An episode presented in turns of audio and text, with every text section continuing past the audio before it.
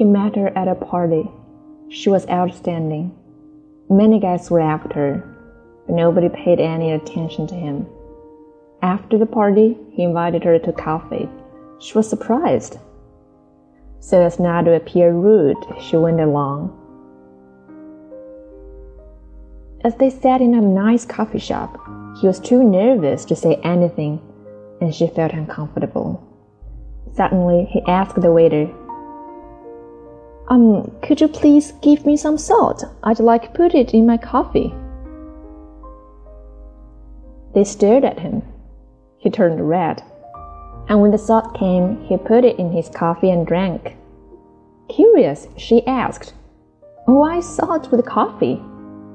He explained, Well, when I was a little boy, I lived near the sea. I liked playing on the sea. I could feel its taste salty, like salty coffee. Now, every time I drink it, I think of my childhood in my hometown. I miss it and my parents who are still there. She was deeply touched.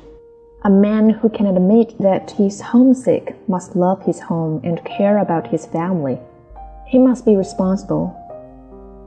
She talked too about her faraway hometown, her childhood, her family.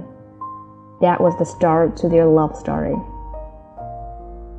They continued to date. She found that he met all her requirements. He was tolerant, kind, warm, and careful and to think she would have missed the catch if not for the salty coffee. So they married and lived happily together. And every time she made coffee for him, she put in some salt the way he liked it. After 40 years, he passed away and left her a letter which said, My dearest, please forgive my lifelong lie. Remember the first time we dated? I was so nervous. I asked for salt instead of sugar. it was hard for me to ask for a change, so I just went ahead. I never thought that we would hit it off. Many times I tried to tell you the truth, but I was afraid that it would ruin everything.